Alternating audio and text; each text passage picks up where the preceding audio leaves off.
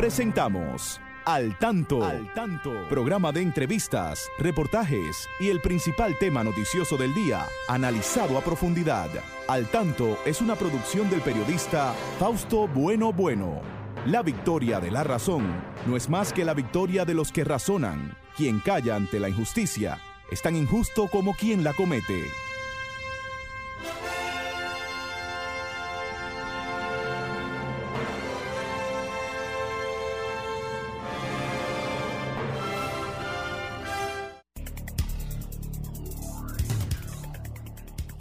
Hola, hola, buenas tardes, buenas tardes amigas, buenas tardes amigos.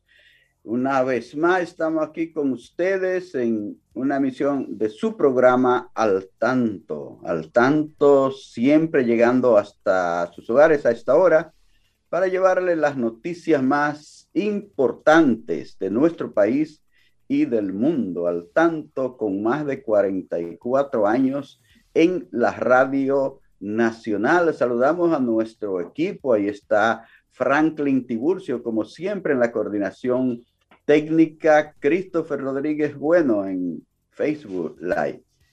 Siempre está con nosotros también desde La Romana, Genaro Ortiz, Miguel Ángel Marte, Federico Núñez Mañán y como siempre aquí la licenciada Pastora Reyes a quien damos las buenas tardes. Saludo, pastora. Buenas tardes, Fausto. Saludo para ti, para todos nuestros oyentes. Eh, un día más estamos aquí, Fausto, para tratar de comunicarnos e interactuar con nuestros amigos que cada sábado están con nosotros en este su espacio al tanto.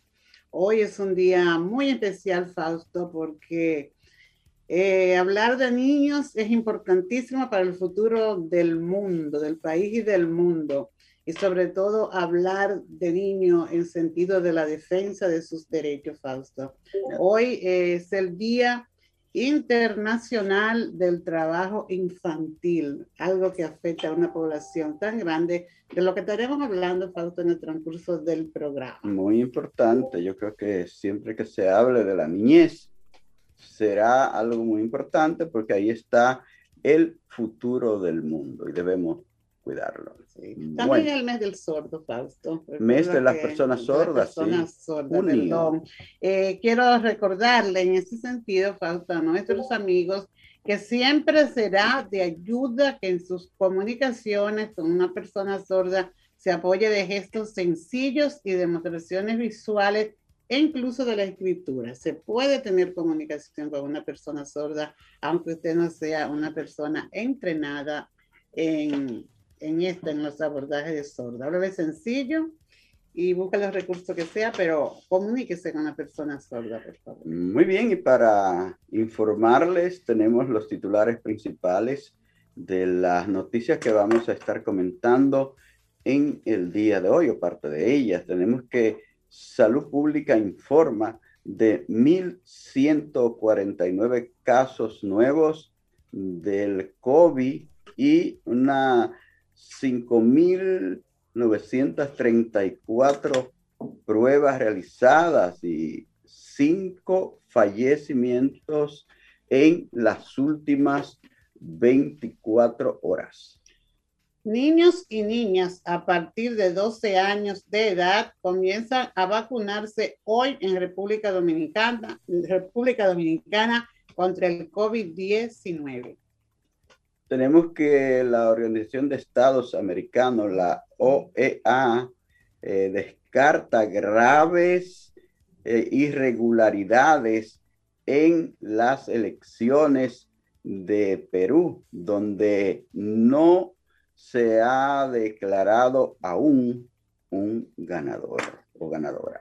Abogan por más y mejores materiales educativos para estudiantes hispanos en New York.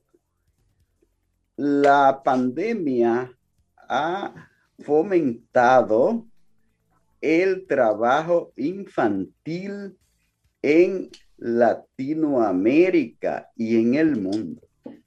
Más de 300 mil niños y niñas llamados niños soldados participan en más de 30 conflictos armados en el mundo, denuncia UNICEF. vamos a unos mensajes de interés.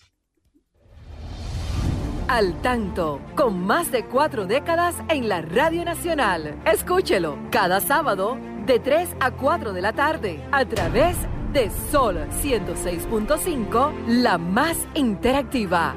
Al tanto es una producción del periodista y profesor Fausto Bueno Bueno y de la licenciada Pastora Reyes. Reiteran, universitarios no regresarán a clases presenciales si no están vacunados. El ministro de la MESID dijo que el regreso a las aulas en agosto depende de la evolución de la positividad del COVID-19. El ministro de Educación, Ciencia y Tecnología reiteró que los estudiantes universitarios que no estén vacunados contra el COVID-19 no podrán tomar clases presenciales cuando las universidades regresarán a las aulas. Para volver a la normalidad tiene que haber de parte de los jóvenes una actitud positiva ante la vacunación. Los que no se vacunen podrán tomar clases virtuales, pero no clases presenciales en el campus universitario. Para eso tiene que estar vacunado, aseguró Franklin García Fermín.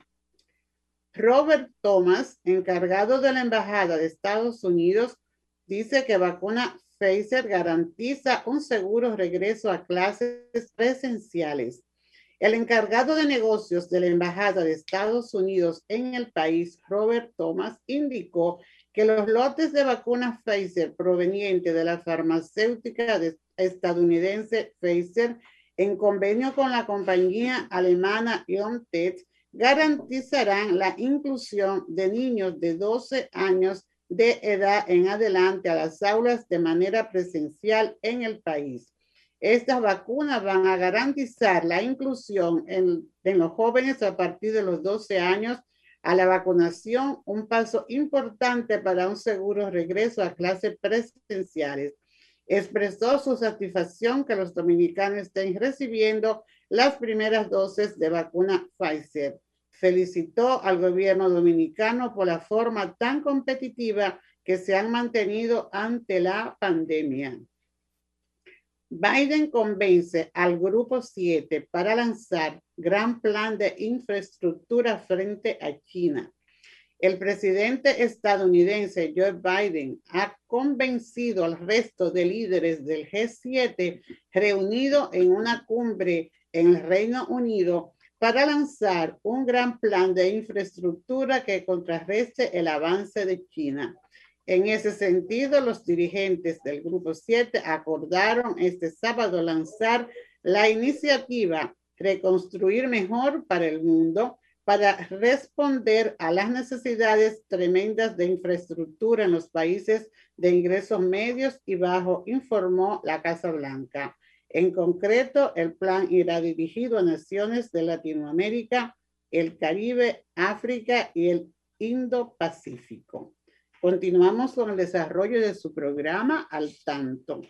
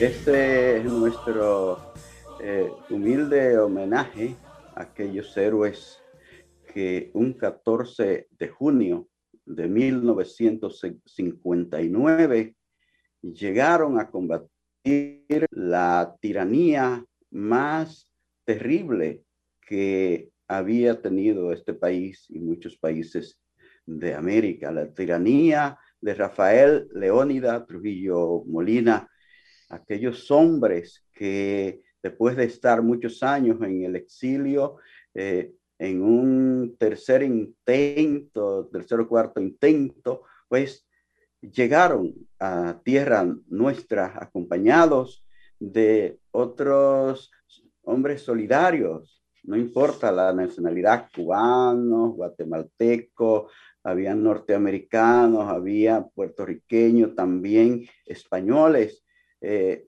que se unieron a la causa de la libertad del pueblo dominicano. Y nosotros no podemos dejar pasar este 62 aniversario de esa gloriosa gesta sin dedicarle unos minutos a aquellos hombres que vinieron a morir porque nosotros podamos estar hoy haciendo, eh, haciendo ejercicio de esa libertad por la que ellos lucharon. Eh, sabían que venían a morir, sabían que venían a enfrentarse a la tiranía más terrible, un ejército bien armado y que ellos iban a morir. Pero quisieron ofrendar esa sangre joven para que eh, hoy nosotros pudiéramos estar eh, disfrutando de un poco de libertad, que no era posible en aquellos momentos en que solo se escuchaba la voz del tirano, la voz de Petán, la voz de los altos eh, militares, los altos jefes de aquella larga tiranía de 31 años que sufrió el pueblo dominicano y que eh, vio caer a tantos dominicanos, a tantas dominicanas que no querían vivir con ese yugo de la dictadura de Trujillo. Entonces a ellos no le importó perder sus vidas. Eh, ¿cuánto, ¿Cuánto le debemos a aquellos héroes? ¿Cuánto debemos a los héroes, a todos nuestros héroes que han ofrendado sus vidas jóvenes precisamente para que el país eh, pueda hacer una vida en libertad. Y hoy nosotros desde este programa queremos recordarlo, recordar a aquellos hombres que vinieron por Constanza, Maimón y Esterohondo un 14 de junio, un 20 de junio por Maimón y Esterohondo, ya que se retrasaron sus embarcaciones y eh, conocemos esa historia de que fueron prácticamente eh, esperados ya por la aviación y la marina de Trujillo en esa comunidad de, la provincia de Puerto Plata. Así que debemos siempre recordar aquellos hombres que vinieron, padres que vinieron con sus hijos, con sus hijos, con sus hijos jóvenes, eh, jóvenes como Pablito Mirabal, por ejemplo, que apenas tenía 13 años cuando vino Pablito Mirabal aquí a luchar contra el tirano en 1959.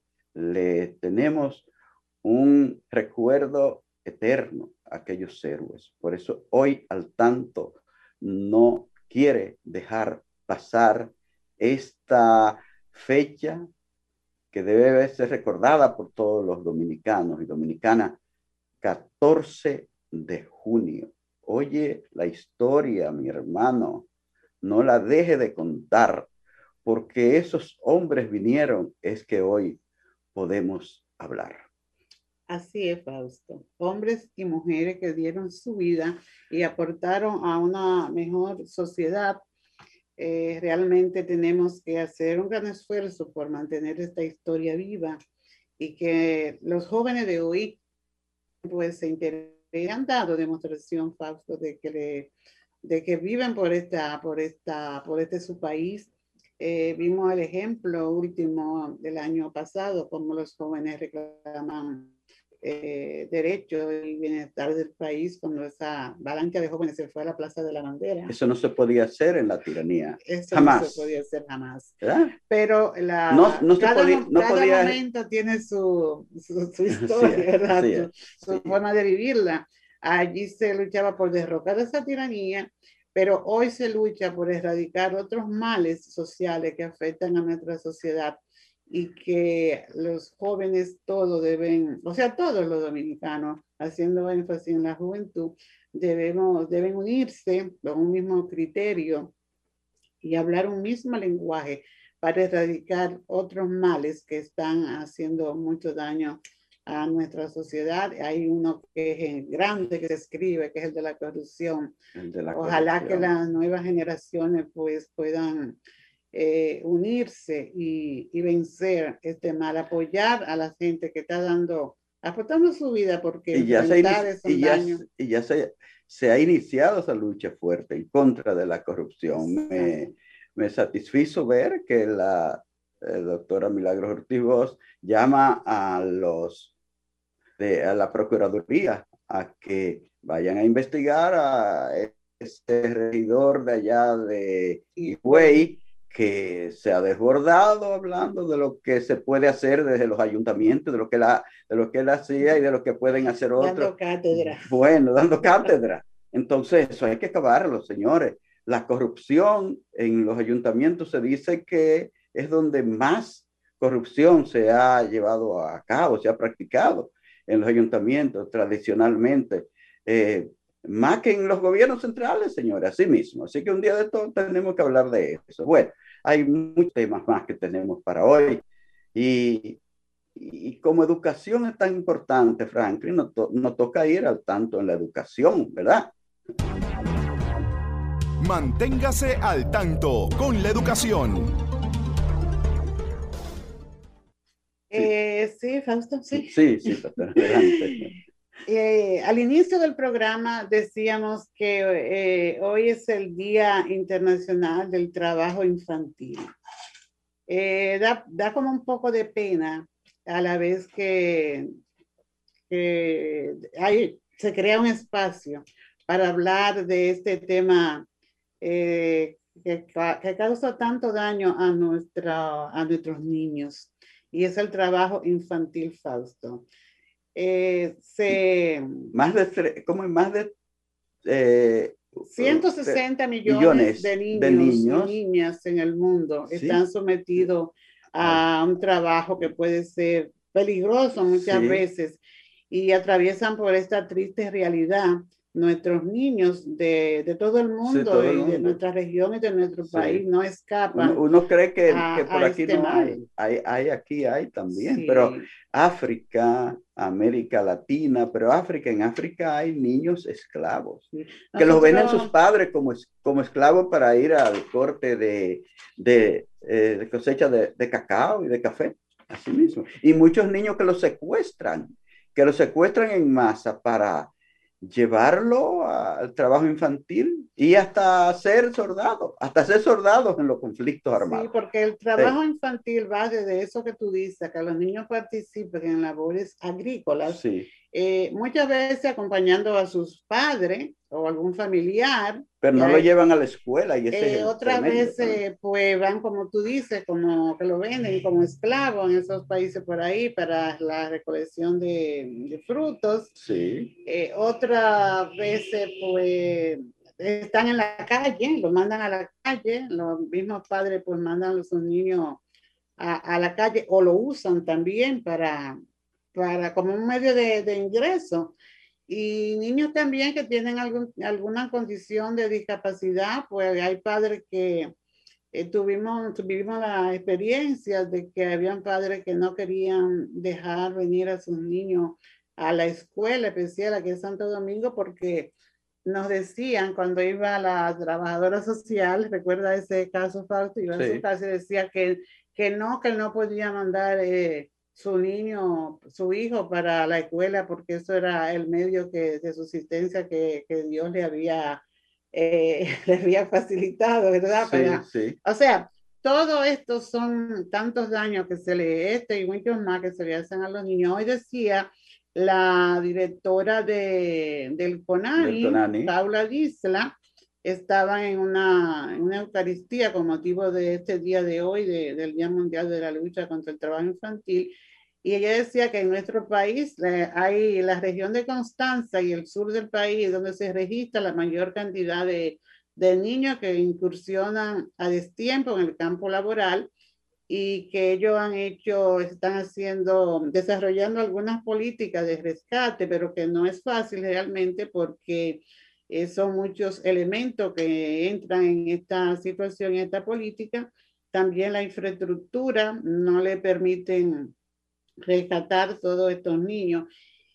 Y también que no solamente Fausto, estos niños están, se llevan al campo laboral, al campo agrícola, lo que hemos mencionado, sino que aquí en nuestro país hay niños de edades muy cortas que lo usan en diferentes sectores de, de, de aquí de la capital, diríamos, como, como se usa el término de, de mula, ¿verdad? Para, para eh, vivimos, nosotros vivimos la, la y tú sabes que lo que tú, sabes que lo que transportan las mulas exacto.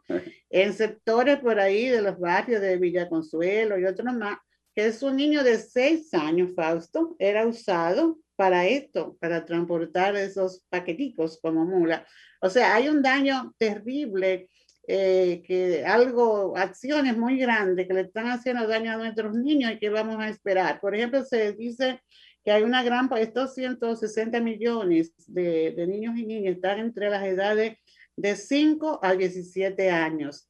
Fíjate, los dos casos más recientes que se han denunciado aquí, el caso que se está ventilando recientemente en San Francisco de Macorís, donde un, un niño, vamos a decir, un adolescente, de 15 años que le propinó, según se dice y se está, se está investigando, 291 puñaladas a su madrastra, dice el titular, ¿verdad? Y lo dijo, lo dijo la fiscal de esa ciudad.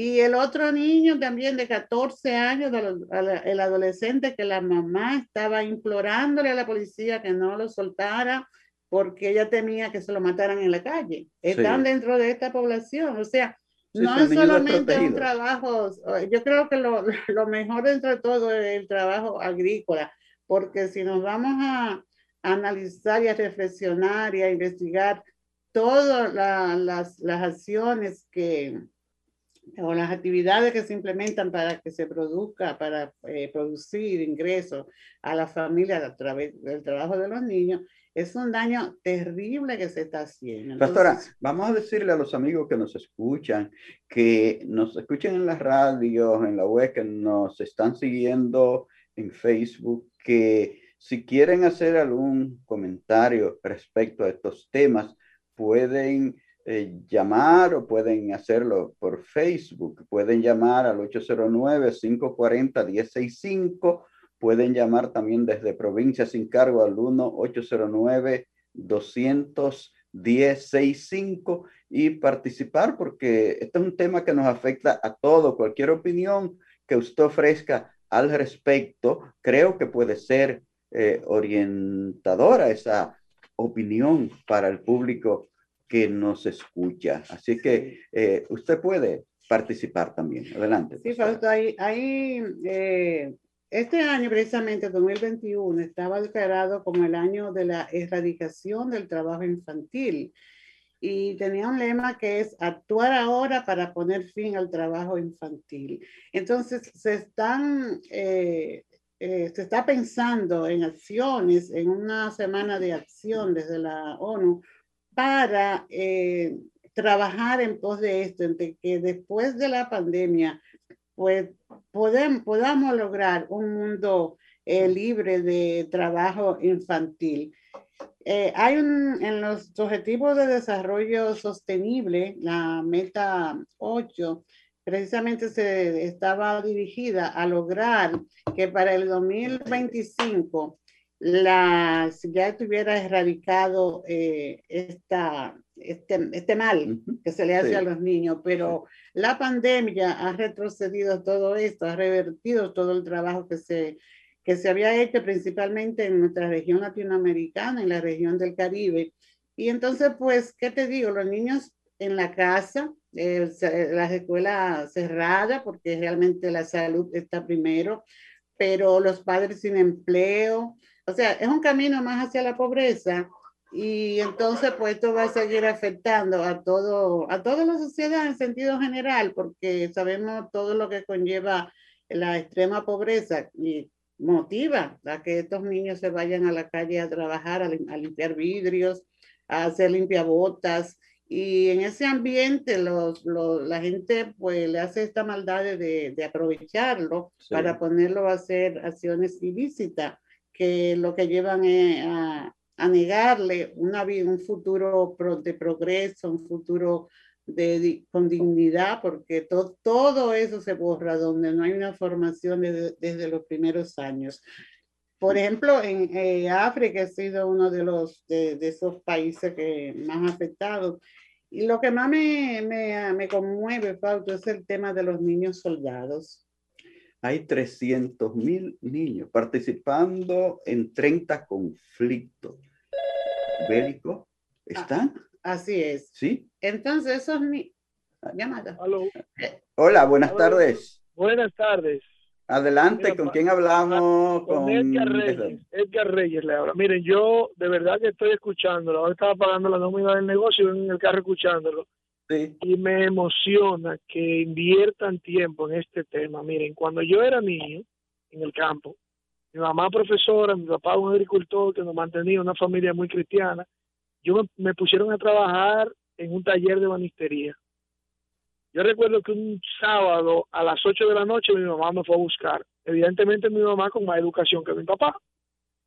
Y me dijo, no, tú no vuelves para allá porque tú tienes que estudiar yo me puse feliz porque iba a tener tiempo de jugar. Y mi papá me montó en su motor el lunes en la tarde cuando yo salí del colegio y volvió y me llevó a trabajar, me llevó a trabajar. Esa era la educación de él, él hacía lo que podía. Sin embargo, eh, yo lo que quería era, porque no era necesario en mi casa que yo trabajara a ese nivel. Yo sé que yo a mis 8, 9, 10 años lo que quería era estar jugando pelota igual que con los otros muchachos. Al final de la vida me fui muy joven de mi casa, a los 14 me fui a estudiar fuera por una beca que me consiguió mi papá y, la iglesia católica. Entonces llegué, he tenido mucho, y ahora acabo de escribir un libro precisamente hablando de mi historia, que es el único libro dominicano nominado al premio de Amazon de este año, por cierto. precisamente se llama Confesiones de un célibe. Precisamente yo soy un enemigo del trabajo infantil porque yo sufría cuando me ponían a trabajar yo quería jugar, como lo digo en el libro, y hacer mi vida normal como un muchacho de 8, 9, 7, 10 años. Y esa era la educación de mi padre. Pero yo, cada vez que veo un niño trabajando, eso me arruga el alma, eso me arruga el corazón. Entonces, cuando veo que ustedes invierten tiempo hoy hablando de esto, de verdad que me siento orgulloso de mi país, orgulloso de ustedes y lo que está sintiendo mi corazón ahora es decir cómo yo aporto hoy para que no hayan niños dejando de ser niños en el mundo. Mire, eh, eh, perdón, me gustaría que usted repitiera su nombre y su libro para que mucha gente que lo está escuchando, si se quiere eh, enterar más del tema, pueda entrar en su libro y también informarse. Mi nombre es Edgar Reyes. Yo soy el filósofo del mismo golpe, el que va a los juegos a hablar de filosofía. Ah, con nuestro amigo Hochi, es un gran amigo, sí, de este programa. Entonces, eh, pero nunca había hablado de esto. Ay, gracias. decirle que yo había hablado de esto nunca. Toco algo en el libro de, esta parte. Se llama Confesiones de un célibe y mi nombre es Edgar Reyes.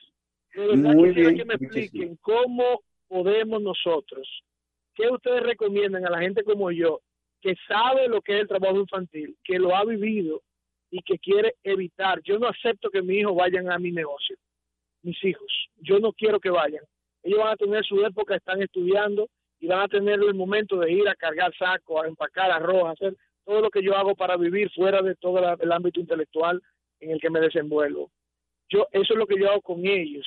Y cuando me llevan un menor de edad, tampoco lo acepto y mi padre que llevan niños para que lo ponga a trabajar, tampoco lo acepto. Pero de qué forma, quiero que, la, que me expliquen ustedes los expertos, nosotros los que estamos fuera podemos contribuir para que no, para evitar, para minimizar ese, e, ese crimen que mata la, la inocencia y que se refleja después en la adultez.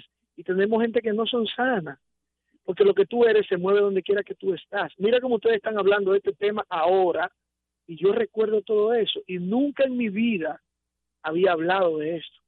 O sea, gracias inmensa. Y gracias a usted. me arrugaron el corazón.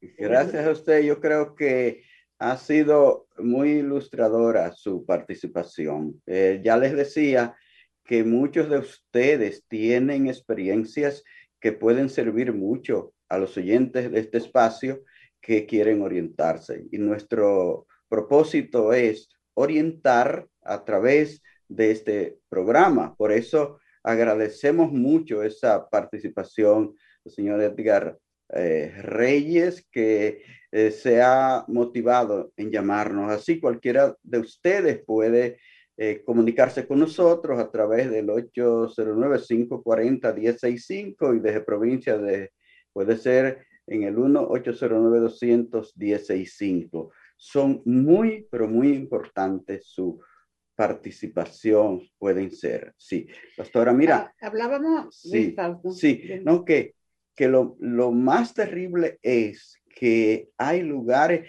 porque quizás al amigo Edgar no, no le tocó hacer trabajo tan fuerte como eso que ponen a hacer en África. En África, en muchos de esos países eh, productores de cacao y de café, eh, utilizan a niños para la recogida de, ese producto. Y, y allá se llega a tal extremo de que todavía hay padres que mandan a sus hijos a esos lugares en calidad de esclavos, padres que también hicieron lo mismo con ellos, ellos hacen lo mismo con sus hijos, lo mandan a esos lugares donde no saben finalmente cómo van a terminar sus días.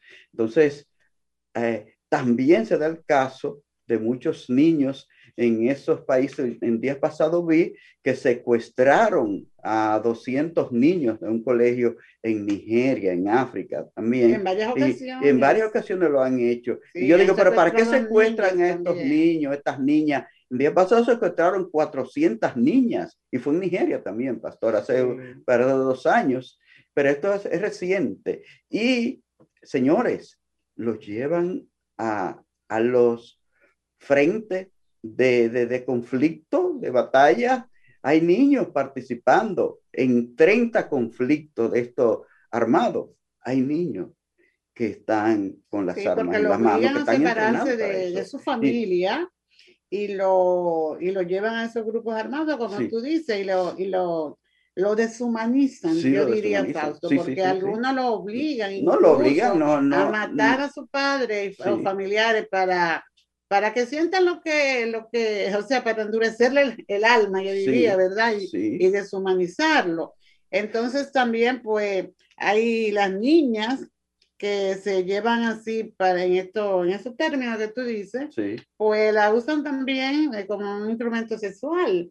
Y cuando logran alguna llegar a su casa hasta con un niño con un embarazo, reciben entonces rechazo de la familia. O sea, el daño que se le está haciendo a nuestros niños, o sea, no podemos esperar un mundo mejor, yo creo, si no se, si los gobiernos no se empoderan de verdad de buenas políticas y que apoyen a los organismos, por ejemplo, como decía eh, Paula Disla, que por el tema de la infraestructura tampoco se pueden eh, buscar tantos niños porque yo entiendo que, que no tienen donde albergarlo para darle una, una buena formación y sacarlo del peligro en que están viviendo estos niños. Entonces, estos niños soldados, eh, no todos, Fausto, tienen un arma porque algunos lo usan para, para como cocinero, como conserje, y hay también familias, yo conocía, yo conocía, el, conocí la historia de una, de una niña de, de Nicaragua, creo que era, sí, Nicaragua, sí, está Daniel Ortega, ¿verdad? Sí.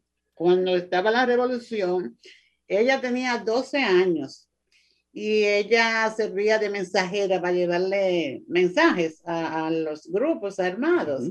A raíz de eso, pues ella sufrió un accidente, tuvo, fue impactada por una bala y perdió la, la, la, visión. La visión, sí. Entonces, eh, ahí está el caso también, cómo estos grupos usan estos niños para, para este tipo de, de actividad. O sea, por todos los ángulos que vemos, se le está haciendo mucho daño a los niños. La violencia en la familia.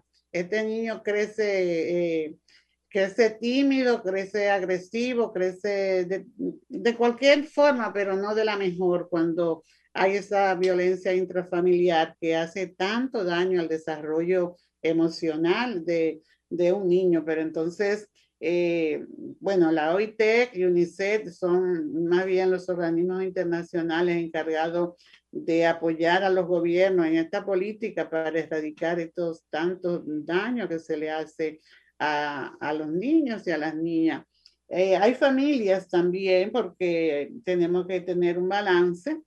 Eh, familias numerosas habían en aquellos años en los campos que, buscaban a, personas amigas que eran grandes productores en el campo y le llevaban a su niño para que le ayude eh, en la casa a trabajar, pero sí exigían que se lo mandara a la escuela. Yo, ahora yo reflexiono esto y digo, bueno, había, había una necesidad tal vez, pero esa era la condición de que mi, aquí le traigo a mi niña que le ayude, pero en la hora de su escuela usted me la manda, pero como quiera era un trabajo que estaba haciendo el niño ahí, que no era para, no era no, hay, para hacerlo, pero por lo menos se preocupaba ese papá que no podía mandarlo a la escuela porque no teníamos que comprarle un uniforme, un zapato, un cuaderno, y lo ponía, no es lo mejor, no estoy de acuerdo, pero hay, valoro esa, esa, esa disposición un poco, con, un poco tímida realmente, eh, es así. Y hemos visto también, por ejemplo, se cogen niños o niños recién nacidos para, hasta lo alquilan facto para pedir en la calle. Eso, sí, todo Eso. Todo eso ya es daño, daño a los niños y, meterlo en una labor que no le corresponde para ese trabajo. lamentablemente, todas estas cosas se ven en esta sociedad que uno quisiera que fuera mejor.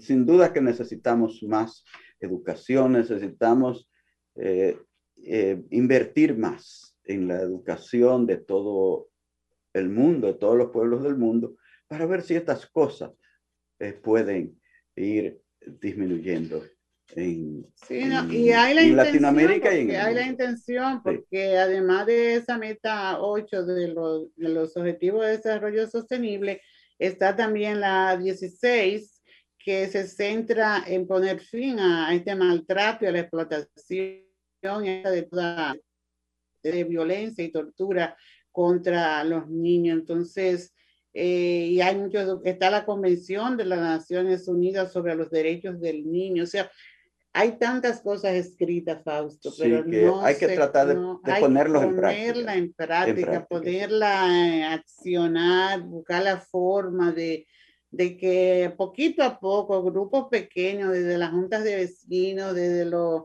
grupos de la pequeña comunidad y pues se formen pequeños líderes que, que, trabajen a favor de la niñez y que se hagan sus vínculos con las grandes eh, instituciones de las ciudades para que liberar un poco a estos niños de toda esta maldad y, y darle seguimiento a familias que maltratan también mucho a los niños en todos los sentidos, en violencia, en golpe y todo esto. Entonces, ojalá que el próximo año, que no tengamos quizá pandemia, pues este día se celebre de otra forma, ¿verdad? Donde se vean logros significativos en el avance de la erradicación del trabajo infantil. Este tema es muy extenso vamos a tener que volver sobre él en otra oportunidad, pastora, hay otros temas que debemos tratar. Eh, mientras tanto, nos toca ir donde Franklin, que tiene unos mensajes de interés para ustedes y luego continuar con otros temas que tenemos en agenda. Adelante, Franklin. Al tanto, con más de cuatro décadas en la Radio Nacional. Escúchelo cada sábado de 3 a 4 de la tarde a través de de Sol 106.5, la más interactiva. Al tanto es una producción del periodista y profesor Fausto Bueno Bueno y de la licenciada Pastora Reyes.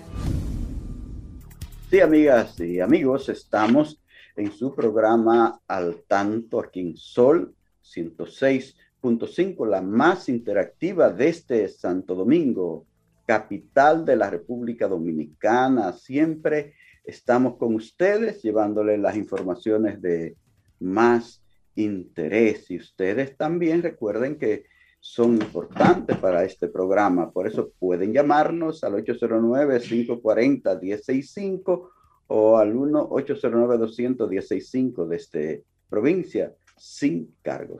Un saludo muy especial, Fausto, al profesor Ulises Rodríguez, que no está, está en nuestra, está en sintonía con ah, el tanto. Ah, igual a todos los amigos de, que están en Facebook, que están en las redes sociales, que están ahí en, en las ondas hercianas. Igual que Elvira Reynoso y Rosa Hernández están ahora mismo con al tanto.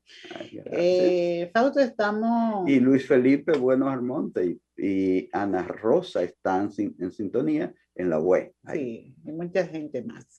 Fíjate, hoy, bueno, debemos sentirnos nosotros, Fausto, muy orgullosos y agradecidos de nuestras autoridades por el, empeño eh, que están poniendo en que la vacuna llegue a la mayor cantidad posible de la población dominicana y así poder tener lo que ellos han llamado la, eh, ¿cómo se llama?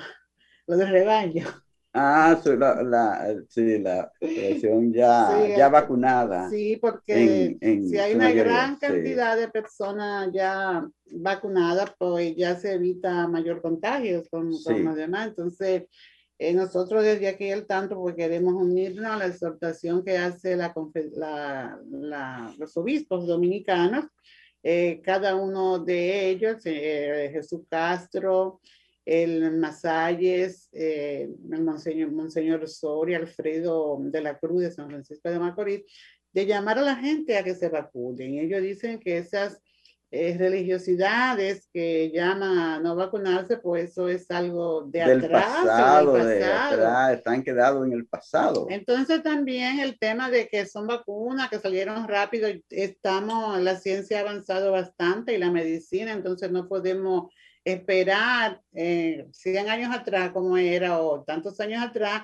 de que tenía que tener un proceso de cinco años mínimo para esa vacuna estar lista para, ¿verdad? Para el uso. Entonces, vamos a aprovechar esto. Vemos que el señor presidente, él dice que él no se acuesta sin saber cómo están los datos del día. Entonces, es importante que todos aportemos y que vayamos a vacunarnos. Eh, llama también el, el, ministro de Salud a las embarazadas de dos o tres meses en adelante que pueden también eh, acudir a los puestos de vacunación. En este fin de semana, pues hay unos puestos eh, de vacunación que de, están creo que de 8 a 3 de la tarde, que pueden acudir aquí en el Distrito Nacional está en el Centro Olímpico, en el pabellón de combate, en la Plaza Lama de la 27 de febrero, Plaza Duarte o Carrefour, en el Ministerio de Defensa, en la Sirena Churchill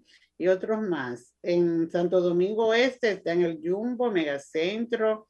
Eh, en Santo Domingo Oeste se ha habilitado el centro de la tienda Garrido, en la autopista Duarte, también en Santiago de los Caballeros, la Plaza Lama de la 27 de febrero y el Gran, el gran Teatro del Cibao y el Parque Central.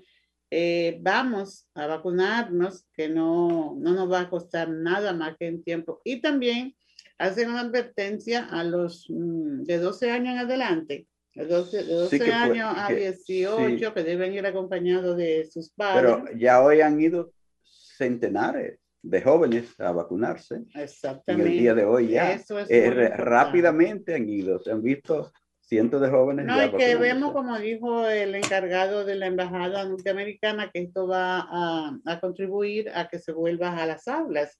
Los niños quieren volver a las aulas y las autoridades han hecho un gran esfuerzo también para volver a las a la, a la, clase presencial. Entonces, si tenemos la vacuna, que es el gran temor que, tenían, que tienen muchos padres de mandar sus niños a la escuela, eh, por el miedo a, a, infectarse, más ahora que sabemos que hay una gran ola, ¿verdad?, de, de contagio, porque se, así lo dicen las, las cifras que se dan cada día. Y la gente que vemos que están fuera de los hospitales alrededor ahí lamentándose de que tienen sus parientes infectados. En nuestro sector ha muerto mucha gente también, Fausto, y de miembros de, de una familia, hasta tres han muerto en una semana. O sea, sabemos que que hay necesidad de vacunarse y también de mantener el protocolo.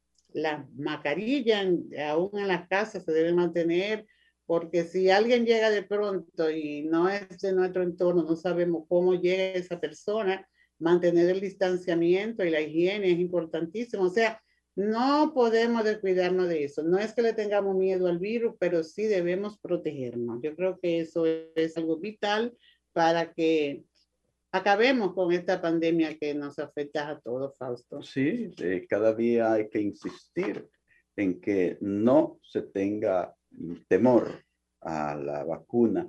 Hay mucha gente que ha torpedeado esta vacuna y que han hablado muchas cosas que eh, son, eh, no creo que sean ciertas, y entonces no podemos dejarnos confundir de esas personas que no creen en nada ni en nadie. Al contrario, debemos sentirnos, eh, como te digo, como repito, satisfechos porque hay muchos países que no se están vacunando, Fausto. Sí, que, no, disponen de la vacuna, que no le ha llegado.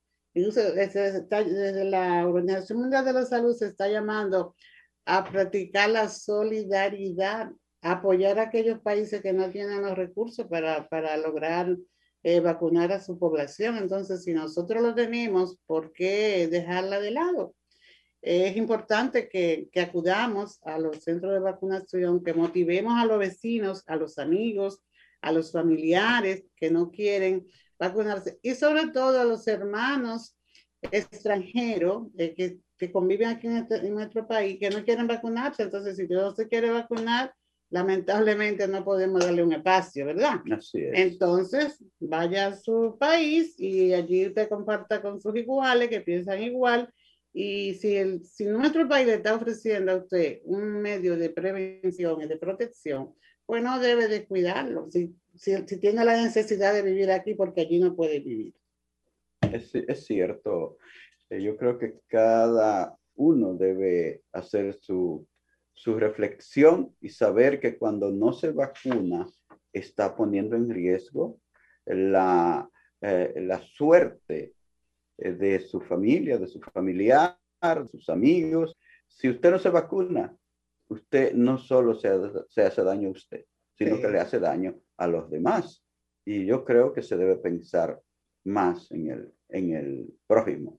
Y si usted no se vacuna, pues usted no le importa eh, contagiar a sus padres, a sus hermanos, a su familia, a sus amigos.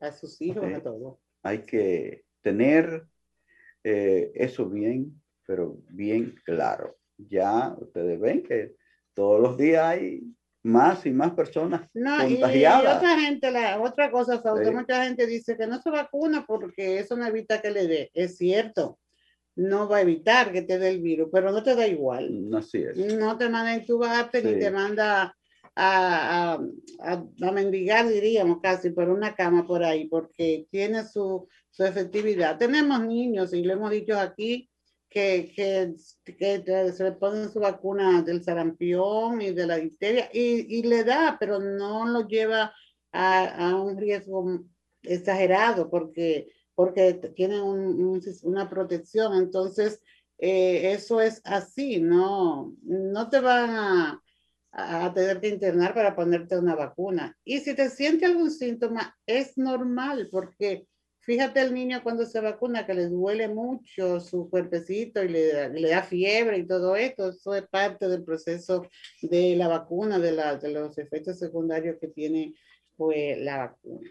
Bueno, pastora, ya estamos casi terminando. Queremos solidarizarnos con los, eh, los eh, latinos, los que están en Nueva York, que están requiriendo más material educativo para los sectores minoritarios, que son los latinos, los afroamericanos. Está en New York, donde hay una gran cantidad de dominicanos y dominicanas, como parte de los dominicanos que somos, pues nos solidarizamos con ese llamado. Y también hay que decir que Latinoamérica también ha estado en la expectativa con las elecciones en Perú, donde Pedro Castillo y eh, eh, Keiko Fujimori ha estado, han estado ahí eh, casi cabeza con cabeza. Pedro, pero Pedro Castillo ha estado adelante, aunque con alrededor de 81 mil, 71 mil votantes, pero, pero, pero, está ganando. Entonces, ya parece que no hay mucha salida para ella y está pidiendo que invaliden unas 200 mil 300 mil votos en una de las zonas más, más votadas por parte de los, eh, de los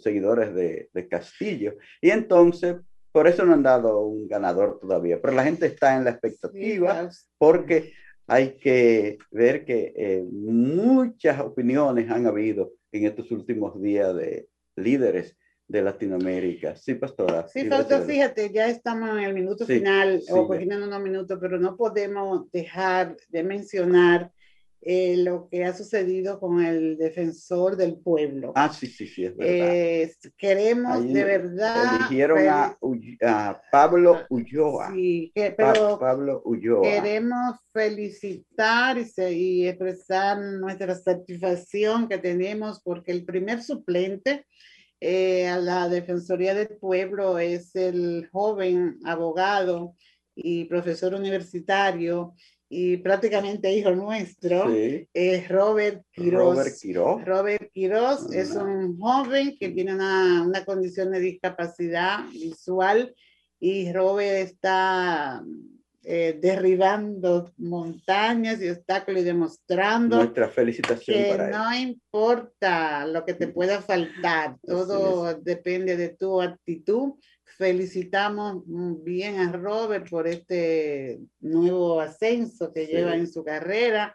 Y felicitamos a la mamá de Robert también. Sabemos que Silvia, doña Silvia debe estar muy, muy alegre Conocemos a Robert desde niño y sabíamos, ¿verdad?, lo que Robert prometía y lo está demostrando. Y lo está demostrando. Felicitaciones a Robert y muchos éxitos. Y con él, al sector de las personas ciegas, que también es un sector que lucha por superarse y por triunfar. Señores, muchas gracias por sintonizar al tanto en el día de hoy. Vamos a agradecerles a todos, a todas y desearles un buen fin de semana, dejarles la invitación para que nos sintonicen el próximo sábado a partir de las 3, cuando Dios mediante estaremos nuevamente con una emisión más de Al Tanto. Será hasta entonces.